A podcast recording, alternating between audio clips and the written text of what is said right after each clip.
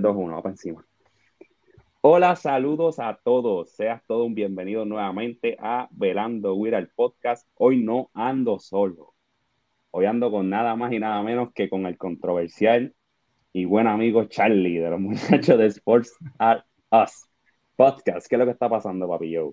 Bueno, todo bien, gracias a papito Dios. Aquí, nada, loco por darle a lo que nos apasiona un poquito de baloncesto, tanto del baloncesto supernacional como NBA y nada, a ver qué, qué opina la gente, ¿verdad? Por ahí, a ver qué nos comentan y qué nos tiran en base a los comentarios controversiales que podemos decir en este episodio.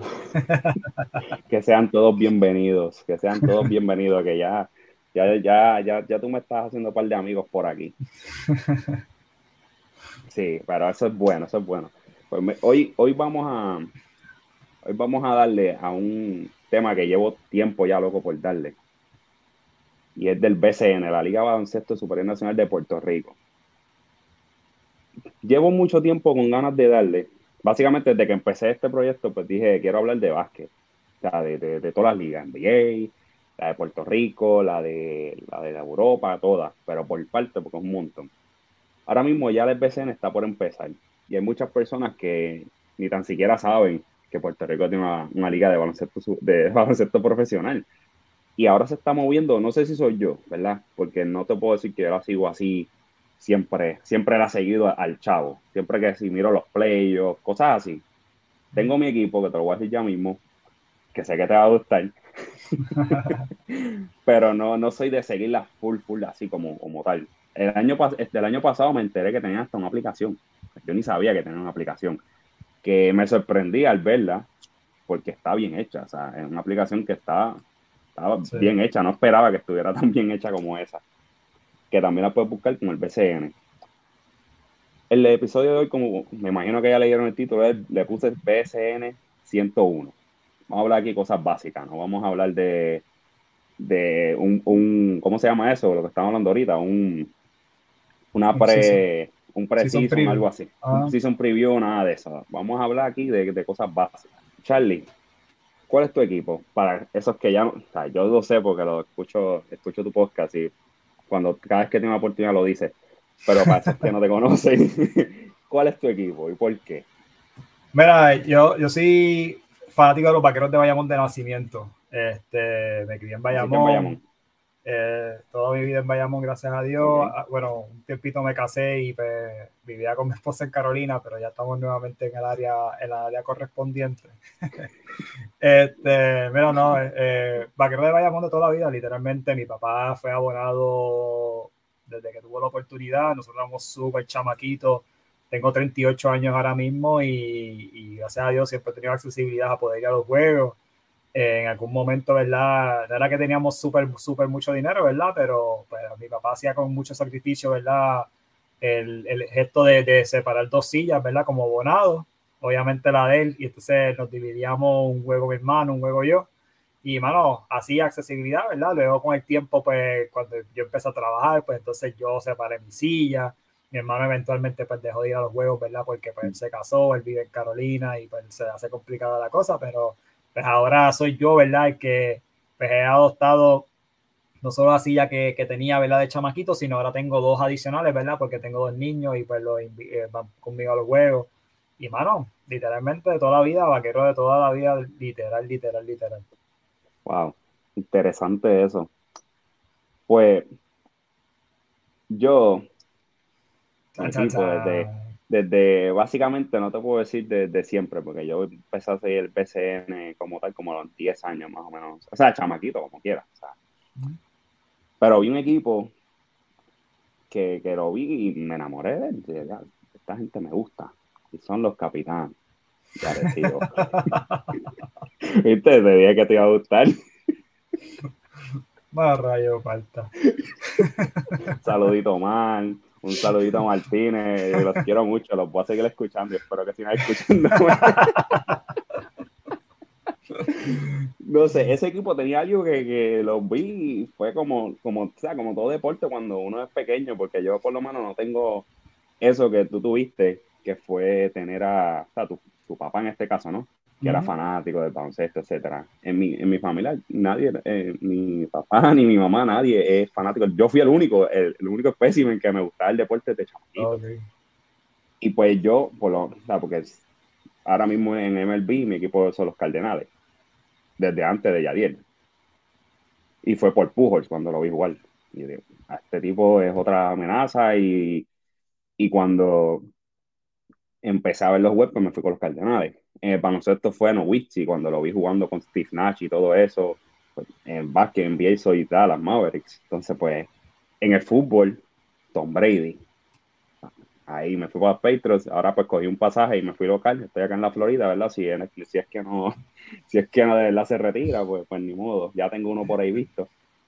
Y pues en el BCN fue lo mismo. Vi los capitanes, después vino Arroyo, vino ese trabuco de Daniel Santiago y todo esa, y ese equipo estaba duro, y más cuando ganaron en Bayamón. Ahí, cuando ganaron en Bayamón, que, que, tuvieron que cancelar hasta el juego, eso fue riquísimo. Nada más lo de un dato para que vean qué tipo de liga es de la que estamos hablando. Tuvieron que quitar el juego porque los capitanes le están dando tan duro a los vaqueros que la gente no ha aceptado y empezaron a tirar cosas. Así son la gente de, los, vaqueros. no, no aceptan una derrota tan nasty. Pero nada, ese no es el tema. Vamos a, vamos a volver para acá. Te dije que te iba a gustar mi equipo. Mira, curiosamente, el año pasado, ¿verdad? Los capitanes son los, los actuales campeones del baloncesto superior nacional. Y, y, curiosamente, el año pasado, pues ya dije, soy vaquero de Bayamón, era el equipo que entrando a la temporada del año 2021, pues era el equipo campeón. Y yo empecé a trabajar ese mismo año con un bufete de abogados. El bufete de abogados adquiere, ¿verdad? Ellos son los dueños mayoritarios de los Mets de Guaynabo, que es uno de los equipos del baloncesto superior nacional. Y entonces eh, me, dan la, me dan la oportunidad, ¿verdad?, de, de, de, colaborar o de trabajar en una emisora de radio y la emisora de radio, y saludo a los muchachos de Única Radio 1230 en Arecibo. Y es la emisora de radio de que dan los juegos, ¿verdad?, de los capitanes de Arecibo. O sea, estaba como que en la, en la boca el lobo todo el, todos los días, literalmente en la radio y, y, en el trabajo como tal. Era una cosa increíble. Incluso todavía el sol de hoy, yo tengo en mi oficina ellos me pusieron un, un banner de los Mets de Guaynabo y me lo atornillaron en la pared y no lo puedo sacar. Entonces, ¿verdad? Esas personas que no siguen para su Super Nacional, eh, los Mets de Guaynabo el año pasado eliminaron en la semifinal a los vaqueros ¿Y de, qué manera? ¿Y de qué manera? So, de verdad que había que. Voy a tratar de dejar el clip por aquí. Voy a tratar de dejar el clip para que lo vean, porque esto quedó. Salió hasta bien, imagínate. Eh, ellos, entonces, para colmo de más, ellos eliminan a los vaqueros y entonces, para colmo de más, eh, los capitanes de Arecibo se coronan campeón. So, estaba como que rodeado, ¿verdad? Por, por el hate, ¿verdad? de, de, de, toda la roncadera que habíamos hablado toda la temporada y pues, fue una temporada bueno, que tuvieron, Ayer, eh, ayer me a mí, el año pasado, este, los vaqueros tuvieron tremenda temporada. Claro. Estaban Llegaron un momento, si no me equivoco, me corrige, si estaba, llegaron hasta el 15, uno algo así fue que 15, estuvieron. 15 y 0 en algún 15 momento. Y después, pues entonces ahí, ¿verdad? Empezaron a desmontarse las piezas poco a poco. pero un radio de 15 juegos al hilo no pero no hay, No, no, no, no, y no hay excusa, de verdad, que pues, las lesiones y eso es parte del juego, ¿verdad? Y yo creo que todo equipo lidia, lidia con eso y pues lamentablemente le tocó a Bayamón en ese momento, en el peor momento, lamentablemente, y pues pasó lo que tenía que pasar definitivamente. Su crédito agresivo, de, de, verdad, no, no, se le puede, no se le puede desacreditar lo que hicieron y mucho menos ¿verdad? lo que hicieron los Mets no, no, definitivamente. Pero antes de entrar un poquito a la, a la, crema de lo que, ¿verdad? lo que está ahora mismo pasando en el BCN, pero unos datos históricos, pues para, entrar en contexto para aquellos que pues, no sabían que, que había una liga de Puerto Rico profesional. Esta liga fue fundada en el 1929, eh, 1929, pero empezó como tal en 1930. Está compuesta de dos equipos. El equipo con más campeonatos son los vaqueros, ¿verdad? Hay que decirlo. Hay que decirlo, pero también hay que decir que los vaqueros fueron de los primeros equipos que se fundaron.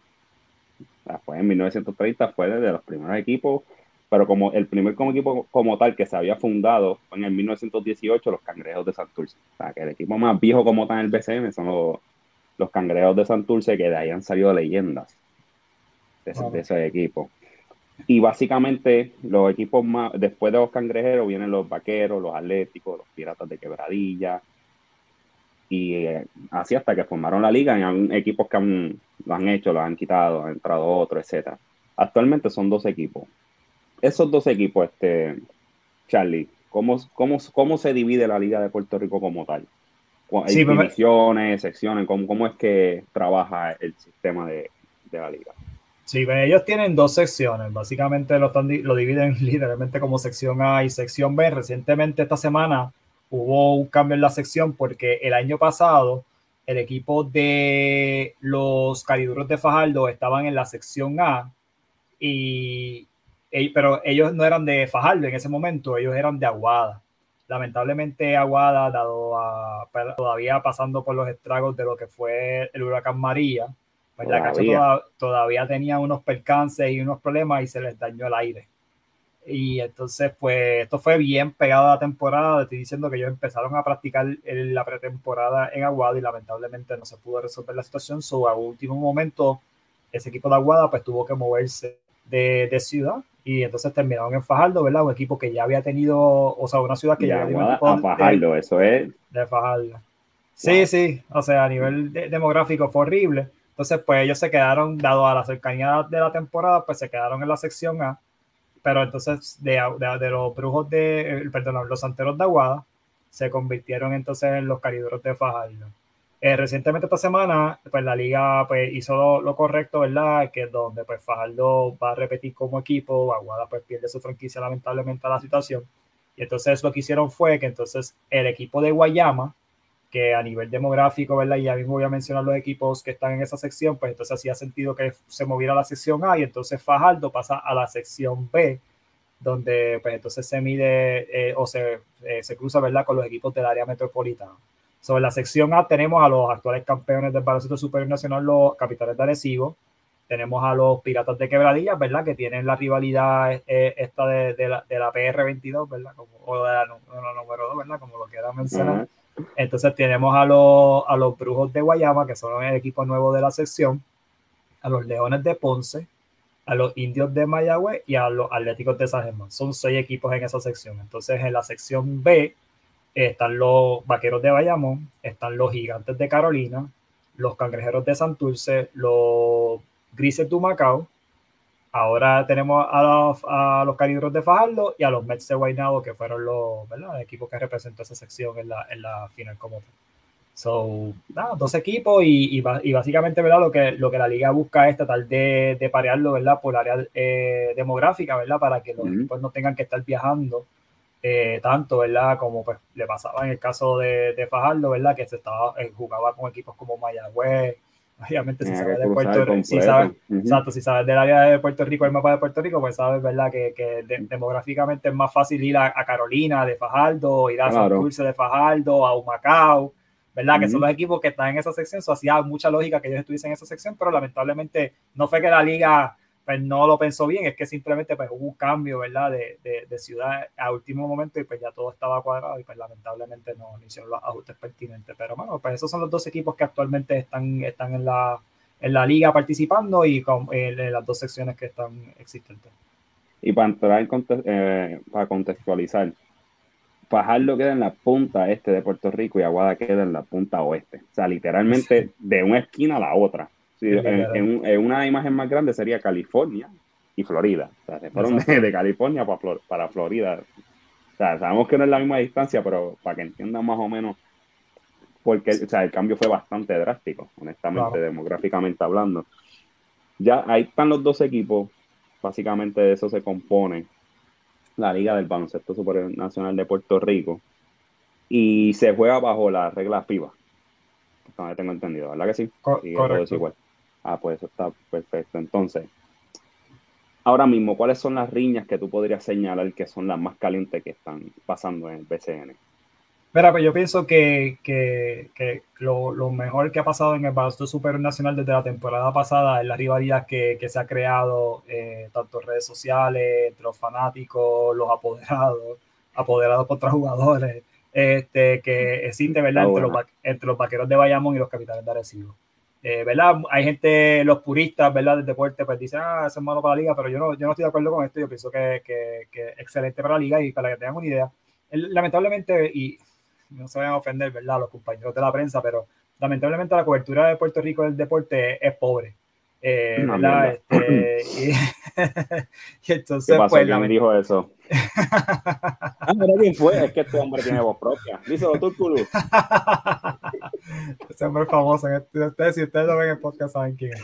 Pues entonces, mira, pues lamentablemente, ¿verdad? Eh, eh, eh, lamentablemente, pues la cobertura del baloncesto supernacional, básicamente en, en años anteriores, lo que se hacía era que se hablaba de la temporada durante la temporada los tiempos de temporada y después cuando terminaba el último, la última chicharra y se coronaba campeón, básicamente se acababa el tema hasta la próxima temporada.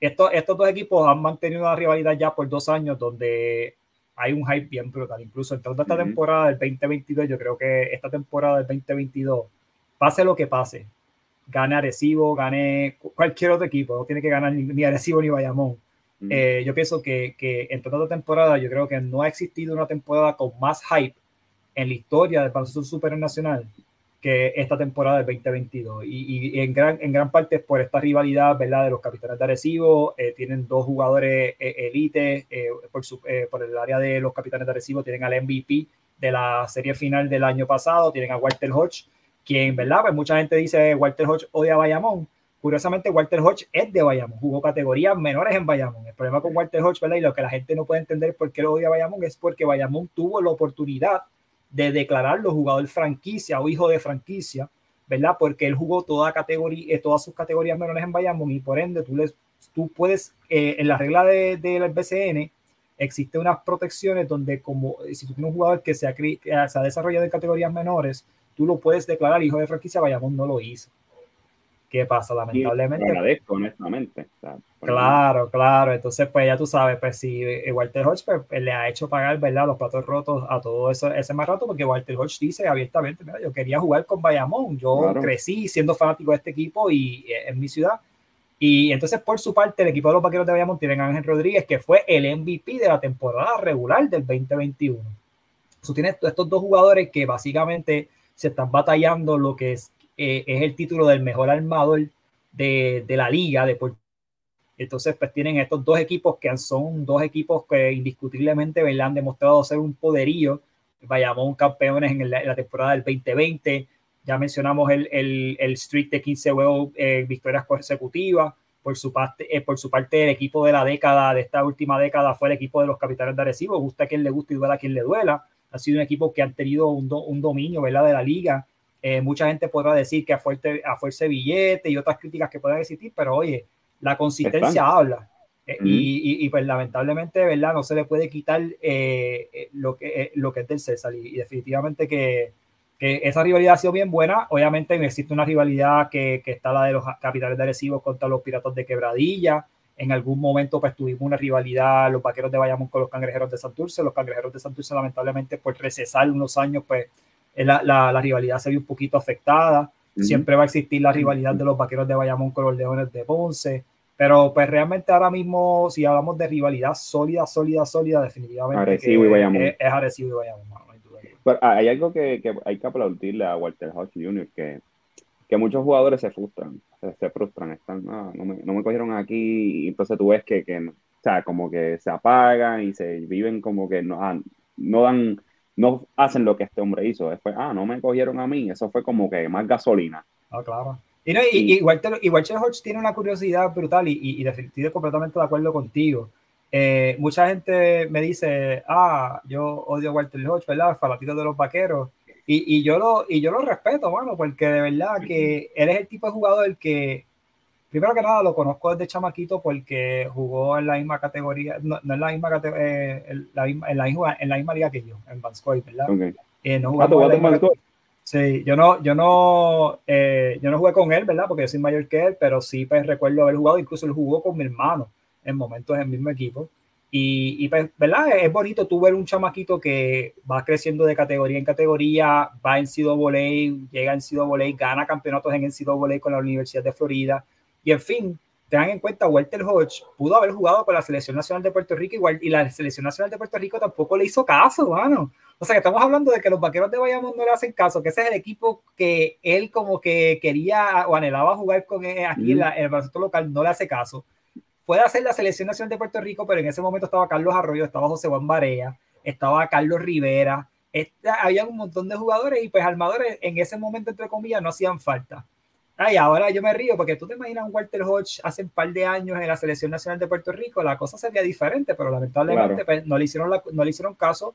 Él determina entonces de representar a las Islas Vírgenes gracias a su papá y entonces pues el resto es historia. So, bueno, es un chamaco que ha jugado por todo el mundo en diferentes ligas, ha sido MVP en múltiples ligas, ha ganado múltiples campeonatos en diferentes ligas y, eh, y continúa teniendo ese chip en, en, en, su, en su hombro, ¿verdad?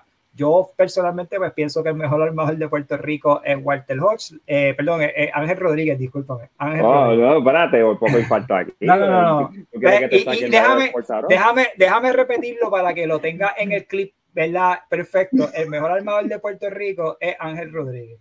Y, y, ¿verdad? y, los fanáticos de los capitales me, me caían arriba en la, en la, radio cuando estaba, estaba por allá. Y yo decía, bueno, cuando tú tienes un jugador que mete más puntos, tiene más asistencia, coge más rebotes, tiene mejor porcentaje de tiro de, campo y de tres. y, defiende más, pues las estadísticas hablan por sí solas. Entonces, cuando tú miras también el resultado, ¿verdad? De los equipos a nivel de standings en ese momento, pues era evidente, ¿verdad? Que Ángel Rodríguez estaba cargando ese equipo. Vuelvo y digo, no, no es que Walter sea un mal jugador ni nada por estilo, pero cuando tú comparas un jugador con lo otro, pues yo pienso que los números hablan por sí solos. entonces tú dices que ahora mismo Ángel Rodríguez 1 y Hoche 2. Definitivo, definitivo. No es una locura tampoco decirlo. No, no, no, y obviamente, ¿verdad? Esta temporada pues tiene una peculiaridad bastante interesante, ¿verdad? Y es que pues mucha gente fanática de, de Gary Brown, ¿verdad? Que lamentablemente por contratos que ha tenido en el exterior, pues nunca, eh, no ha podido como que desarrollarse o establecerse en la liga como este jugador elite porque llega tarde a los torneos cuando ha podido, cuando ha podido jugar, llega tarde y hay ocasiones que no ha podido jugar, ¿verdad? Como por ejemplo la temporada pasada son un jugador que queda como que en el olvido en la conversación de los mejores armadores, pero para efectos de la selección nacional, Gary Brown es el armador inicialista de la selección nacional de Puerto Rico, eso hay que mantenerlo en la, en la conversación. Recientemente esta semana, Gary Brown, quien jugaba para los Atléticos de San, Germán o le pertenecía a los Atléticos de San Germán, que fue recientemente cambiado para los, que, los Piratas de Quebradilla y los Piratas de Quebradilla esta semana anunciaron que lo van a tener disponible. So, ¿verdad? Esas son buenas noticias para la liga para entonces poder, ¿verdad? Ver a estos armadores guayar uno contra el otro, ¿verdad? El Walter Hodge contra Gary Brown, Gary Brown contra Ángel Rodríguez. Gary Brown y Ángel Rodríguez jugaban en categorías menores juntos. So, es bien curioso, ¿verdad? Esta dinámica. Y de igual manera, ¿verdad? Hay que echarle un ojo a Shabazz Napier, jugador ex NBAista, ¿verdad? Que le pertenece a los, a los, gigantes de Carolina. Nunca ha jugado baloncesto super nacional, a pesar de que ha representado a, a Puerto Rico en la selección. Shabazz Napier recientemente, ¿verdad? Él, jugaba, él tiene un contrato eh, bastante grande en Rusia.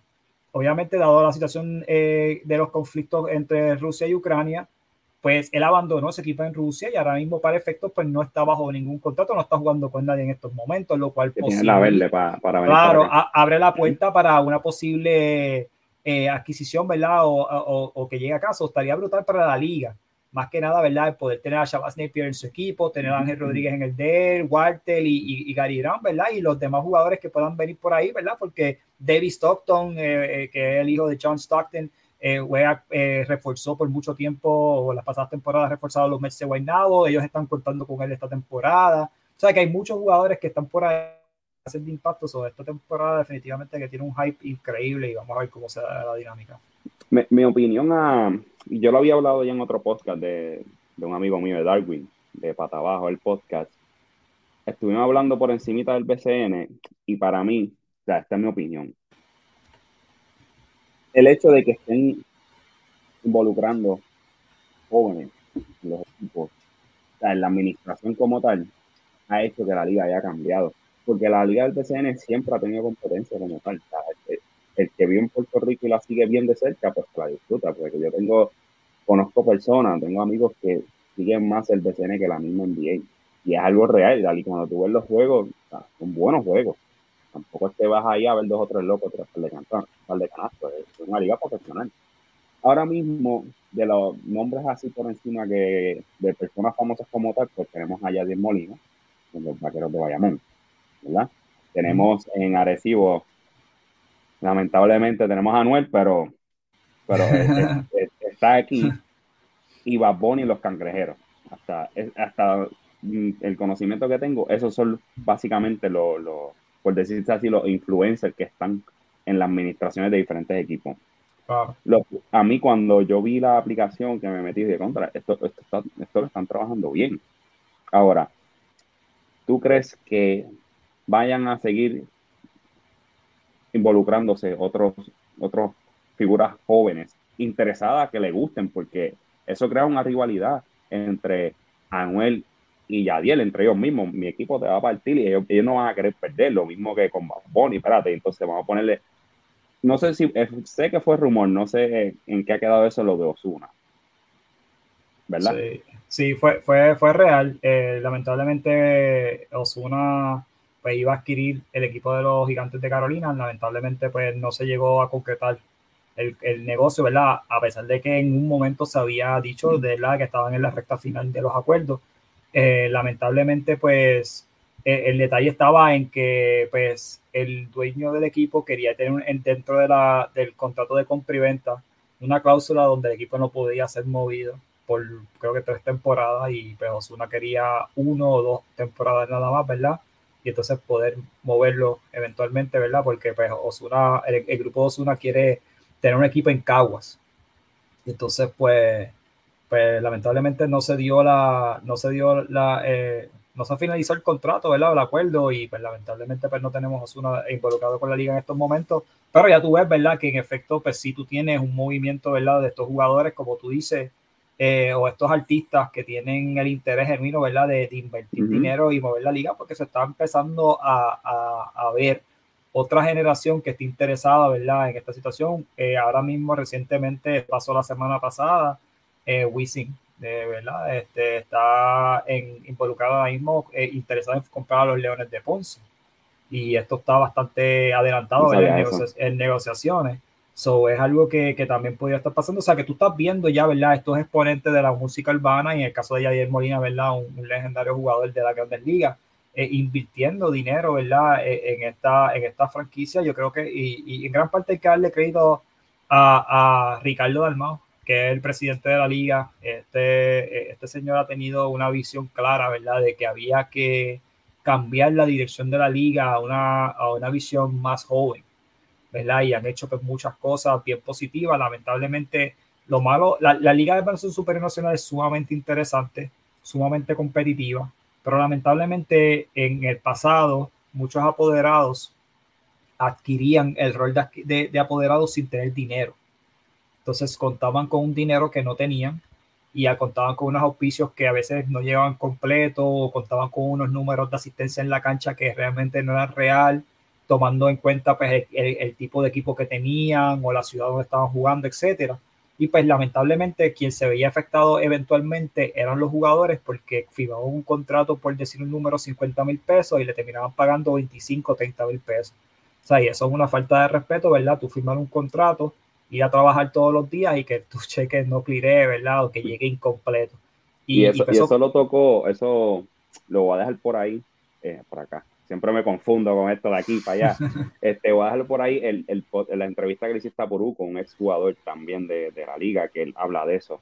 Y van a poder escuchar un, un, jugador de su propia boca diciéndolo.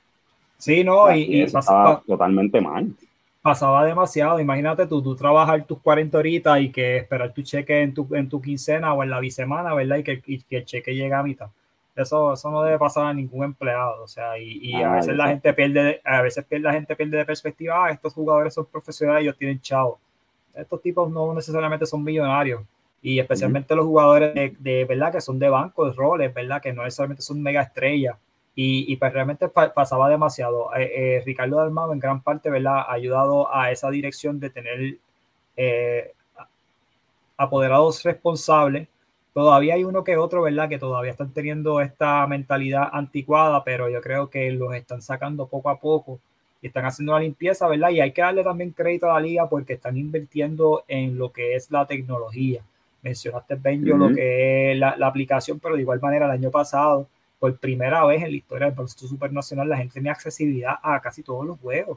Tú podías entrar a YouTube o a Facebook y había una transmisión en YouTube o en Facebook Live de estas, de estas transmisiones. A lo mejor no tenías un, un narrador y veías el juego como si estuviese sentado en la cancha, pero óyeme, ¿Me estás viendo? Están progresando. Y por ejemplo, Benjo, que ahora mismo vive en el estado de la Florida, pues este, él podía sentarse en YouTube y seguir a los capitanes de Arecibo porque estaban ahí y podía ver los juegos y seguirlo, ¿verdad? Y yo pienso que eso es bien favorable para la liga. La liga sigue, eh, ¿verdad? Eh, y me consta, eh, están en miras de seguir expandiendo esa cobertura y eso está excelente, ¿verdad? Porque entonces, pues tú quisieras, ¿verdad? Que la gente fuera a la cancha, obviamente, para que compren taquillas, compren en el concesionario, etcétera. Pero si no los puedes tener o tienes todos estos fanáticos que están fuera de la isla, pues entonces tienes la accesibilidad entonces de no necesariamente ver el box score, ¿verdad? Sino que tú puedes entrar a un Facebook Live o un YouTube y ver el juego completo, definitivamente que es tremendo para la liga y se está viendo el efecto. Y entonces ahora tú sigues, esto se ha convertido en una bola de nieve, ¿verdad? Porque ahora tú tienes la accesibilidad, tienes las redes sociales, estás viendo cómo las redes sociales se están moviendo, entonces ah, están creando rivalidades, ¿verdad? Donde se ha mantenido el baloncesto supernacional en la conversación desde que se acabó y ahora está a punto de empezar y, y, simplemente están calentando motores, definitivamente que, que, es bien positivo y espero que no la dejen caer porque pienso que, que está, está, pasando algo bien bonito en la liga. Sí, sí, definitivamente, totalmente de acuerdo y, y me alegra mucho que estén usando todo, todo lo que tenga que ver con tecnología, las redes, etcétera, porque están ahí. Y hay que usarse, aprovecharlas al máximo. Y es una liga, como vuelvo y te, o sea, lo dije ya otras veces, es una liga competitiva. Y ahora mismo yo espero que de verdad se sigan eh, evolucionando, porque eso es todo, evolucionar. El día que dejen de evolucionar, se murió la liga. Y otra, y otra cosa, ahora hay más jugadores mirando la liga de Puerto Rico, ¿verdad? Después que no consiguen ningún contrato en la NBA o en la Euroliga o lo que sea, están mirando para Puerto Rico. ¿A qué tú crees que se debe eso? El éxito que han tenido jugadores, estamos hablando de jugadores como PJ Tucker, ¿verdad? Que conocemos como un jugador que ha tenido ya varios contratos multimillonarios en la NBA, un jugador que fue, fue no iba a decir MVP, fue jugador que aportó, el, aportó el campeonato, ¿verdad? Del año pasado de los Milwaukee Bucks, se coronó campeón, ¿verdad? De la NBA. Esto es un jugador que reforzaba a los Piratas de Quebradilla en un momento, ¿verdad? David Stockton, a quien mencioné ahorita, eh, el, año pasado estaba jugando con los Mets de Guaynabo y esto es un jugador que que fue el, año pasado a, los campamentos de verano y han habido un montón de jugadores que gracias a la exposición que han tenido en el Baloncesto Super Nacional por lo menos han podido ir y hacer un summer camp con un equipo de NBA, ¿verdad? A veces hay, hay, hay, jugadores que hacen el equipo y otros jugadores que no lo hacen. Pero, tienen la oportunidad. Claro, tú tienes la accesibilidad, ¿verdad? A estos jugadores y, y, hay jugadores que, que no necesariamente sean malos ¿verdad? Hay un famoso jugador que, que aquí desbarató la liga, jugó con los, los capitanes de Arecibo en algún momento, Marcus Pfizer, un jugador que fue un high pick de, de la NBA de, la, de los Chicago Bulls. Marcus Pfizer fue un jugador que lamentablemente dentro de, de la o sea, él hoy en día, en el NBA de hoy en día, él fue un 4 y él fuera dominante, pero en ese momento, dado su estatura, ¿verdad? Y cómo la NBA miraba a los jugadores a nivel de estatura y cómo los encajonaban dentro de posiciones, el loco lo, colocaron a jugar small forward y era un small forward. Lamentablemente, pues se, se vio afectado, salió de la liga, no porque no tenía el talento, era que no estaba jugando la posición adecuada. Viene, viene Bayamón y el, y el chamaco eh, destruyó la liga, destruyó la liga y, y, no, y no volvió a la NBA, ¿verdad? Pues vuelvo y digo, por la situación de la posición, pero o sea, muchas veces la gente mira a la liga de baloncesto supernacional, a esas personas que a lo mejor no están tan en, sintonía con la liga, y dicen, ah, esta liga no es, no es el NBA, no, no es el NBA, pero es una liga con un alto nivel, es un alto nivel, o sea, y cuando tú miras jugadores incluso que han jugado en NBA, que vienen acá a reforzar equipos, eh, tú ves que no tienen el mismo, el, mismo impacto. O sea, uh recientemente tuvimos un ejemplo, el año pasado los, los indios de Mayagüez en la recta final necesitaban ganar eh, faltaban tres juegos. Y ellos necesitaban ganar dos de esos tres para poder llegar a los playoffs. Ellos trajeron a Mario Chalmers, exjugador de los Miami. Mario Chalmers jugó este año en NBA. Él tuvo, eh, cuando pasó toda esta situación de los COVID, que empezaron a darle a un montón de jugadores. Creo que fue en Memphis que estuvo, si no me eh, equivoco. estuvo, estuvo, no, estuvo en Miami. Él volvió a Miami. ¿En Miami? Por lo, por lo, menos un contrato de 10 días estuvo en Miami. Okay. Que no, nunca jugó, nunca pisó la cancha, pero tuvo con el uniforme Mario Chambers vino a, a Mayagüez y de los tres juegos que jugó, dos se quedó coca. Tengan eso en mente. O sea, un jugador que jugó en NBA, que fue starting point guard de un equipo campeonato en NBA, vino aquí y se quedó y se quedó coca. O sea, y pues ahí pueden haber múltiples factores. Yo pienso que el equipo fue bien injusto con él, ¿verdad? Y tú traerlo en la recta final de la temporada y para pues hay que ver, ¿verdad? En qué tipo de condición él estaba y él realmente no es un jugador que tú le puedas dar la bola y él go get me a pocket porque él no es ese tipo de jugador, ¿verdad? Y a lo mejor Mayagüez tenía esta visión errónea de él como jugador y en fin pagó las consecuencias. Pero aquí hay un montón de jugadores que, que pasa con eso. Roshan McCanns, que jugó en NBA en algún momento y que fue un jugador bien bueno en, en la Universidad de North Carolina, vino aquí, no dio pies con bola. Y hay un montón, un montón de jugadores, ¿verdad? Que a veces la gente cuestiona el nivel del baloncesto. No es NBA. Tú no ves los tipos volando por los aires, los puentes aéreos, los tiros de media cancha de tres puntos. No, de eso tú no lo ves. Pero un baloncesto puro, ¿verdad? Y un baloncesto duro y, y definitivamente que hay talento, lo, hay. Sí, eso no se puede discutir. Aquí sí hay talento de más. Ahora, moviéndonos, ya hablamos aquí de lo que es el BCN. Espero poder seguir, bueno, espero no, voy a seguir trayendo de vez en cuando, obviamente trataré de hacer una previa.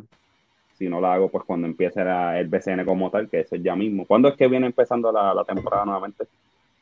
La temporada se espera para el 9 de abril ya se está rumorando, ¿verdad? Que el primer juego de la temporada pudiera ser los vaqueros de Bayamón con los capitanes de Arecibo, que es lo que la gente quiere ver. La gente quiere ver sangre desde el saque, pero. Tienen pues, que hacerlo. Bueno, yo no le haría eso a los capitanes de Arecibo, honestamente. A mí no me gusta la idea, no porque yo tenga miedo, ¿verdad? Ni nada por el estilo, pero los capitanes de Arecibo, e, ese es su día, ese es su, su ring ceremony, ¿verdad? Ellos, ese es el día que ellos van a celebrar lo, lo, los acontecimientos de la pasada temporada y tú entonces lo vas a tirar contra este equipo, ¿verdad? Que, que, que es un poderío. Mordido. O sea, sí, no sé, como que no, no creo que sea el mejor momento para cruzarlo. ¿Con qué pero, lo pues, tiraría? honestamente con tu Macao, un equipo así, para que, los aplasten. Este, honestamente yo lo haría, de verdad, la gente se va a reír. A lo mejor no tan bajito como lo, lo que dice Macao, ¿verdad? Porque aquellas personas que se dicen, pero ¿por qué Macao? Es que Macao no, no es el equipo más talentoso de la liga no sé, mira, a lo mejor con los, los piratas de uh, Yo pienso que los piratas de quebradilla. De, NBA. Ahora mismo. Pero a lo mejor los piratas de quebradilla sería un mejor macheo, ¿verdad? Por si lo quieres sintonizar en televisión o si lo vas a poner en, televisión, ¿verdad? A nivel de marketing, pues. Pues una rivalidad de los piratas y, y Arecibo, mm. pues se vende. Y si Gary Brown empieza, aunque Gary Brown no creo que va a empezar, empezar, no va a empezar la temporada con quebradilla porque tiene un contrato en Europa y tiene que, que es lo mismo la historia de siempre, lamentablemente, con él.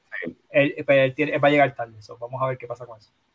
No, eso sería buena. Antes de movernos, antes de movernos al, al NBA, pues vamos a ver por encima nada más dos o tres cosas nada más. Eres fanático de los vaqueros. Ya eso, eso ni se discute ya. Dame tu seis de los vaqueros, todos los tiempos. Wow, de todos los tiempos. Mira, este, pues, sin duda alguna, Rubén Rodríguez, ¿verdad? La cancha, el coliseo de donde juegan los vaqueros de Bayamón lleva su nombre, eso no es para menos. Me iría con Jerome Mincy, número 2. Número 3, el fantasma Franklin Western. Me iría con Georgie Torres. Me iría con Raymond Goss. Llevo 5. Llevo, exacto, llevo 5 y me iría con. Se me hace difícil, ¿verdad? Porque tiene que estar entre Ángel Rodríguez o Cristian Dalmau, me voy a ir con Cristian Dalmau por, el, por, por, ser un jugador veterano y legendario del equipo, ¿verdad? Y, y pues voy a ir con, voy a ir por a, pero verdad, estoy dejando afuera a Javier Mojica, que para mí es mi jugador favorito de los vaqueros de todos los tiempos, okay. eh, ¿verdad? Pero a nivel de talento, pues los jugadores que te mencioné, eh, ¿verdad? Eh, fueron, fueron legendarios. Y que gracias que mencionas a Giorgi Torres, porque tengo aquí una nota que ese es el líder en puntos de todos los tiempos de la liga, ¿no? Con 15.863, ¿verdad? Correcto, no es ni cerca, definitivamente que sin duda alguna el mejor shooting guard de la historia del baloncesto super nacional, ¿verdad? No necesariamente todos los, los canastos no, no, fueron, ¿verdad? No fueron con los vaqueros de Bayamón, pero un jugador que ganó campeonatos con los vaqueros y, y es un jugador legendario, punto, ¿verdad? Me viene a la mente grandes historias de él, ¿verdad? Y hay que darse. Ahí está, qué bueno que lo mencionaste, porque se me había quedado. ok, pues quiero aprovechar aquí vámonos a movernos, vamos a movernos un poquito para la NBA. A decirlo públicamente, ya que tuve un pequeño debate con, con el Panama de, en cuestión de Philly y Brooklyn. Philly se ve muy bien, honestamente. Este Harden rebajó 20 libras en, en un weekend, está jugando súper bien. Yo creo que ha hecho tremendo clic con Embiid. Tyree Maxi está jugando increíble y hay que tomar nota de esto. Tobias Harris no está teniendo su mejor temporada y aún así el equipo de Filadelfia. Ahora mismo yo los veo muchísimo mejor. Hay que ver todavía a Brooklyn jugando con Durán, que, apenas pues está volviendo, etcétera. Pero Philly se ve muy bien. Así como él tenía razón. Eso es lo único que quería decirlo. Yo cuando debato si estoy mal, te lo digo, estoy mal. Pero no, tenía razón hay que darle, hay que darle crédito, ¿verdad? Todavía falta mucho por temporada y en ese momento, ¿verdad? Para las personas que no saben, pues se estaba debatiendo de quién encajaría más con su mejor, e, con su nuevo equipo, si Ben Simmons con los Brooklyn Nets o James Harden con los Philadelphia 76ers. Obviamente, pues lo, lo único que tenemos hasta el momento es James Harden, porque lamentablemente pues Ben Simmons todavía está en el proceso de, de Dios solo sabe qué carajo lo que le está pasando a él. no, yo sé, tú sabes lo que pasa. Yo estoy claro de que él no quiere jugar en Filadelfia. Y ellos tienen un juego mm. próximamente con Filadelfia en Filadelfia, eso no va a jugar ese juego. No le conviene. la excusa completa es, no, él todavía está lidiando con la espalda y toda cuestión, y después del juego de Filadelfia va a regresar misteriosamente y todo el mundo, ah, ya también se recuperó. Apunta lo que lo dije yo. Pero este, en el caso de Filadelfia, eh, ¿verdad? En ese momento que estábamos hablando, Ben y yo estuvimos de acuerdo y eh, pensábamos que Ben Simmons iba a ser un mejor fit. Eso todavía pues, no se ha podido medir, ¿verdad? Pero en el caso de James Harden, pues habíamos dicho cosas que no le favorecían, ¿verdad? Y definitivamente que lo que se ha visto por lo menos en, en, el, en el sample bien poquito que tenemos, pues ha sido algo bien exitoso, ¿verdad? Estamos viendo un James Harden bien similar al que vimos en algún momento en Houston. Dominante, Sí, no es el mismo jugador, pero, pero es algo bien similar, ¿verdad? No es el jugador que habíamos visto durante esta temporada en Brooklyn, definitivamente. Como tú mencionas, eh, le está haciendo la vida mucho más fácil a, a, Maxi, eh, ¿verdad? No solo dentro de la cancha, sino fuera, ¿verdad? Maxi habla, dice, ¿verdad? Ya ha dicho en varias ocasiones que, que James Harden constantemente está en su oído diciéndole tienes que jugar, tienes que jugar. Incluso los otros días eh, tenía cuatro puntos en la primera mitad y James Harden le estaba en el oído, en el oído, en el oído, terminó con 24 metió 20 puntos en la segunda mitad, ¿verdad? Y también cuenta, Teris Baxi no es la primera ni segunda opción de tiro de ese equipo, ¿verdad? Pues tienen a Joel Embiid y después tienen a James Harden y después va él en todo caso. Y siguen teniendo a, a, Tobias Harris, ¿verdad? Que como tú mencionas, no está teniendo su mejor temporada, pero un jugador sumamente efectivo de igual manera. So, definitivamente que lo que se está viendo de ese equipo es bien interesante. Defensivamente todavía tienen unas cositas porque tienen que, que, que mejorar pero ofensivamente se ve mucho mejor de lo que por lo menos yo pensaba que se iban a ver y hay que darse, hay que darse. No, claro. Entonces estaba escuchando el podcast de ustedes y me mordí contigo porque cuando estaban hablando de las decepciones, de, o sea, que estaban dando su, su mid-season básicamente, el equipo que, la sorpresa, las decepciones, etcétera, y no hablaste ni de Chicago. Ni bueno, ni bueno ni malo. Chicago, ni bueno ni malo. Yo me pero, y hay algo que se está olvidando y están dejando a Chicago como ni se están hablando de ellos. Sí. ¿Verdad? Honestamente, yo no hablé con Chicago, yo no hablé de Chicago y ¿verdad? a esas personas que no saben, pues yo soy súper fanático de los Chicago Bulls. Este, otro equipo que soy fanático desde nacimiento, ¿verdad? mi papá eh, pues, es fanático de, de, Jordan, pero en fin, yo soy fanático de, de la Universidad de North Carolina también, nací en North Carolina. So, eh, imagínate, Jordan viene de la Universidad de North Carolina, cae en Chicago, el resto de historia. Pero eh, no leo de Chicago porque yo no, yo no estoy sorprendido con lo que Chicago está haciendo, y así lo dije en el Season Preview, ¿verdad? Cuando hablamos del Season Preview, yo siempre pensé que el equipo como estaba confeccionado, no iban a haber problemas de, de, de química a nivel ofensiva porque todos hacen algo diferente. No, ¿verdad? No, no es como, como cuando tú juntaste a un LeBron James y un Dwayne Wade, ¿verdad? Que los dos eran slashers y necesitaban la bola para ser efectivo y tomó mucho tiempo, ¿verdad? En, poder encajar bien eh, eh, la química.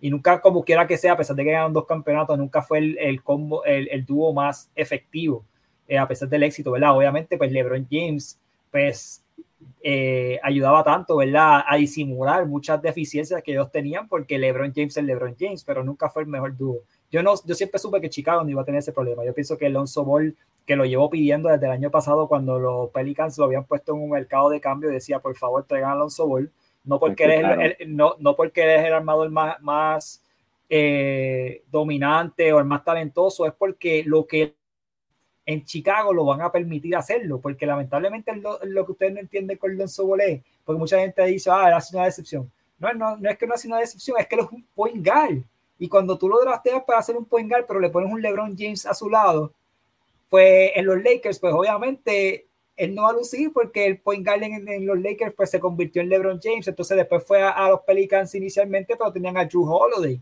Y Drew Holiday pues tenía la veteranía y, entonces pues nunca le habían entregado las riendas de un equipo para que él pudiera hacer lo que se ha visto esta temporada, ¿verdad? Y lamentablemente pues no ha tenido la, la, la temporada en salud que a lo mejor que quisiéramos está a punto de regresar, ya está practicando full practice con el equipo, eso es algo positivo, pero yo nunca, nunca, eh, me, yo siempre dije, este equipo va a, a, a, estar en entre esos equipos, ¿verdad? Siempre mencioné Milwaukee mejor equipo, mencioné pues, que Brooklyn, ¿verdad? En ese momento era mejor equipo, pero yo siempre decía contra, me, me gustaba Miami, porque Miami, eh, Miami, me ha hecho lucir bien, ¿verdad? Porque el, tener a Jimmy Butler y a Kyle Lowry en el mismo equipo, yo siempre dije, es complicado, esos dos, esos dos chamacos son complicados jugar en contra, entonces tú le añades un van a de Bayo y le añades compañía, pues me han hecho lucir súper bien. Pero después de eso yo decía, ven a Chicago. Yo pienso que Chicago es el equipo que, o sea, a nivel, a nivel overall, lo único que pudiera pasar es que de, de Rosen y, y, la, y, Lavin se crucen, ¿verdad? A nivel de quién va a ser el alfa.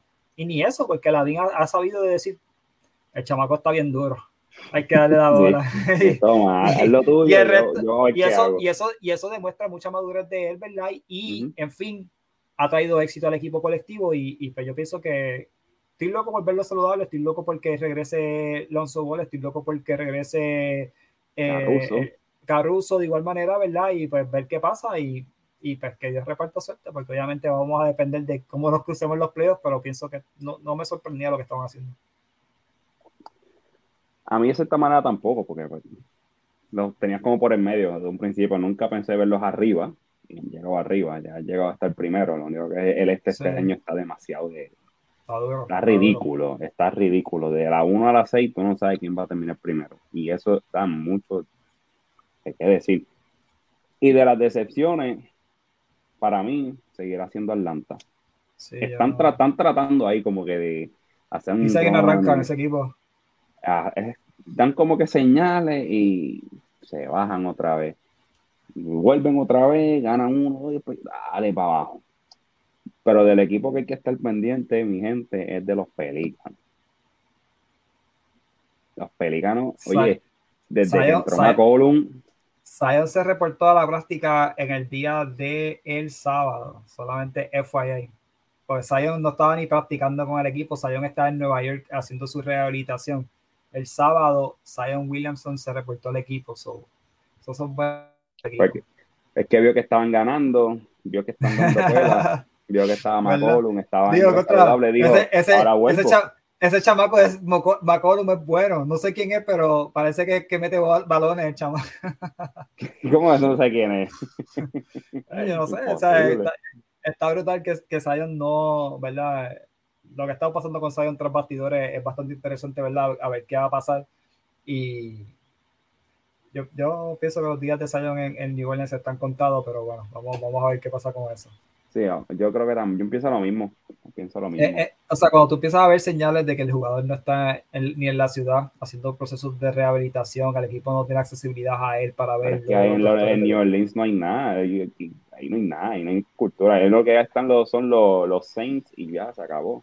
Eh, incluso es absurdo, porque tengan en cuenta, ¿verdad? El equipo de New Orleans es el equipo que eran los Seattle Supersonics ¿verdad? Y Seattle es una ciudad hermosa, con un, historial de campeonatos. y una fanática intensa. Fueron, fueron a finales en varias ocasiones. Es, increíble que, que, no tengan, ¿verdad? Como que un equipo todavía en Seattle y, entonces lo moviste a New Orleans, que como que, wow.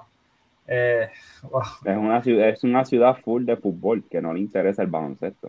Definitivo, pero ya finalmente, incluso, bueno, que ya estamos hablando de Seattle, ¿verdad? Porque recientemente, esta semana también, salió el gobernador de, Washington y, la, y, el alcalde de, de la ciudad diciendo, o el gobernador de la ciudad, diciendo que ellos finalmente pues, están dispuestos a, levantar un estadio, ¿verdad? Porque el problema con ese equipo ha sido el estadio. El estadio que ellos tenían, el Key Arena, era un estadio completamente anticuado a los estándares del NBA y pues, ellos no querían invertir dinero del Estado en, en, en, cancha, lo cual yo también en cierto punto, pues estoy de acuerdo con eso. Estos equipos eh, de NBA son equipos multipillonarios, con B de bruto. Y, mano, ellos quieren que el Estado le pague gran porcentaje. Hay, hay, franquicias que han pedido hasta 60, 70% de, de la construcción. Eso, eso es estúpido. O sea, estos chamacos tienen dinero y si no tienen dinero, pues no hay estadio. Y pues básicamente eso fue lo que Seattle le dijo al dueño, decía, eh, le dijo al dueño y pues lamentablemente perdieron su, su equipo, pero Vamos a ver si en algún momento los, los Seattle Supersonics. Yo pienso que eventual, eventualmente van a, la NBA va a inculcar dos equipos nuevos. Uno va a ser en Seattle y el otro va a ser en Las Vegas y esto debe estar pasando ya próximamente, definitivamente. Y, ojalá, ojalá dice, yo ni sabía eso. Lo cual, los Pelicans, lo cual los Pelicans se va a favorecer, ¿verdad? Porque van a ir para el este, entonces en ese momento, y, y Memphis, ¿verdad? De igual manera van para el este y pues van a poder como que balancear su, su, yo no sé ni por qué Memphis está en el oeste, pero bueno, pues Dios solo sabe, ¿verdad? Bueno, Memphis está en el oeste por... Bueno, es que Memphis es básicamente... Es que está como... Memphis está como que en el medio. O sea, está como que en el mismo medio, Estados Unidos abajo, a que no se sabe... Sí, pero... no por cualquier lado. Memphis está más cerca de Miami que de, que de Sacramento, o que de, o de Golden State, o de sí, pero tiene, si te pones a pensar, Memphis tiene cerca a los Pelícanos, tiene a Houston cerca. ¿Ves? Que tiene, tiene Houston, San Antonio y Dallas, está ahí cerca. Ahora, si tú lo pones para el este, el equipo del este más cercano viene siendo más para arriba. Tienen a, Char tienen a Charlotte, tienen a Chicago, en el norte, tienen a Charlotte que está justamente al lado. En la costa. No, pero está. Porque Memphis está en la misma punta de Tennessee, al oeste completo. Sí, sí, al, oeste. correr. O sea, que si vienes a ver, puede caer, Memphis puede caer o para aquí o para allá. No, claro, claro. Pero que ahí me va a ser interesante, ¿verdad? Ver, ver, ver, cómo se alinearían esos equipos. Pero yo pienso que los Pelicans y, y Memphis eventualmente van a terminar en el este cuando integren a, Las Vegas y a, y a Seattle próximamente.